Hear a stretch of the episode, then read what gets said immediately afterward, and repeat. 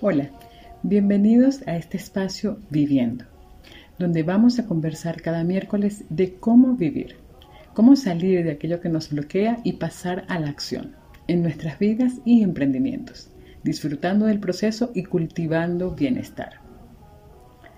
Hoy, en este primer encuentro, quiero contarte sobre mí, cómo llegué hasta aquí. Te quiero contar qué herramientas me han sostenido ante los desafíos que se me han presentado como mujer y como emprendedora. Soy Mayla Alejandra, venezolana, migrante, actualmente vivo en Cuenca, Ecuador. Emprendedora, apasionada de la actividad física y me encanta el café. Y estoy siendo una mujer perseverante, flexible y enfocada. Te cuento mi historia.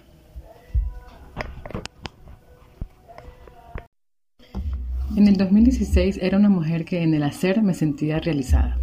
Tenía el trabajo de mis sueños, trabajaba para una prestigiosa cadena hotelera en la isla de Margarita, Venezuela.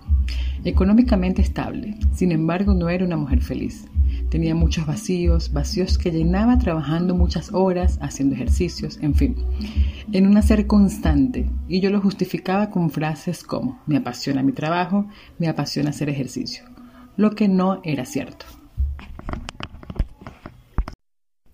En el 2016 tuve la oportunidad de entrar a un programa de coaching, donde la idea principal era trabajar en mis habilidades blandas necesarias para reforzar mi liderazgo en la organización para la que trabajaba. La sorpresa es que cuando llego al programa me doy cuenta que era lo que necesitaba para conectar conmigo. Lo último o lo que llegó por añadidura fue reforzar habilidades de liderazgo. El programa era certificarme como coach ontológico fue una experiencia maravillosa. Comencé en un proceso doloroso y a su vez expansivo. Me di cuenta de lo desconectada que estaba de mí y la falta de amor propio que tenía. Las herramientas para ese entonces que me regaló el coaching fueron maravillosas para conocerme, para aprender a gestionarme, para aprender a poner límites sanos, primero conmigo y luego con el otro. Y esta decisión de permanecer en el programa llegar hasta el final y luego certificarme hizo que tomara decisiones trascendentales en mi vida. La primera decisión fue soltar, decir basta a una relación de pareja que no era sana y donde yo no era feliz, no tenía paz ni tranquilidad. Y luego de soltar esto, llegó la paz nuevamente a mi vida. Luego sentía que debía moverme, estaba incómoda, insatisfecha en los lugares donde me encontraba. Aquí incluyo casa, trabajo y también la situación del país, en Venezuela. Así que tomé la decisión de emigrar. Sentía que era el momento de salir, conocer a otras personas, vivir otras experiencias, dar ese salto de fe. Y para ello, lo primero que hice fue renunciar a mi trabajo. En el 2017 me certifico como coach y en el 2018 emigro de mi hermoso país, Venezuela. Llegué a Colombia, donde me va súper bien. Conecto nuevamente con el disfrute, con otras emociones, me sentí inspirada, asombrada. Aquí empiezo a experimentar otras experiencias que como migrante eran totalmente nuevas para mí.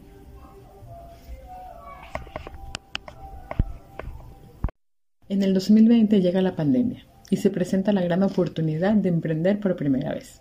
Tenía 22 años trabajando para el mundo corporativo.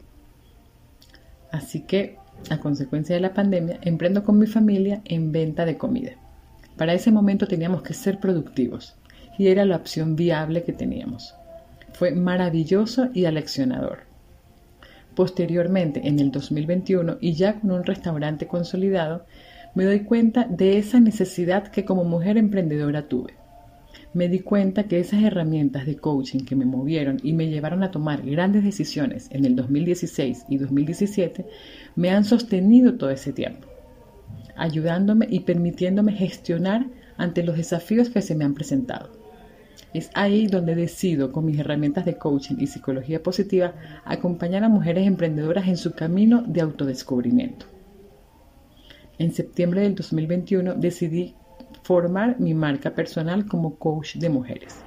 Y aquí te voy a contar tres pilares fundamentales que me han sostenido. Autoconocimiento. Conocerme, saber cuáles son mis talentos, mis fortalezas, poder identificar mis áreas de mejora. Entender qué relaciones me aportan y cuáles no. Saber qué es lo que me mueve, qué es lo que me apasiona. Esto ha sido vital en mi camino como emprendedora. Claridad. Tener claridad de lo que quiero y lo que me genera bienestar. Tener claras cuáles son mis fuentes de bienestar, mi propósito de vida y mi visión. Coherencia. Me he movido, me ha ido bien, he enfrentado desafíos y por eso hoy acompaño a mujeres a hacerlo también. Ser coherente con aquello que pienso, digo y siento. Y bueno, mis movimientos continúan. En junio del 2022 decido moverme nuevamente. En esta oportunidad me mudo a Cuenca, Ecuador, donde resido actualmente. Es una ciudad hermosa y acá estoy, viviendo cada día, en paz, en mi zona de flow. Y digo zona de flow porque estoy haciendo lo que me gusta, lo que me apasiona, compartiendo con la gente que amo y eligiendo mi bienestar.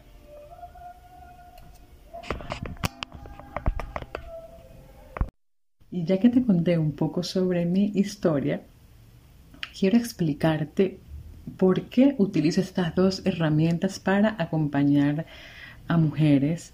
Estas dos herramientas que también a mí me han funcionado para cultivar y vivir en bienestar. El coaching ontológico y la psicología positiva.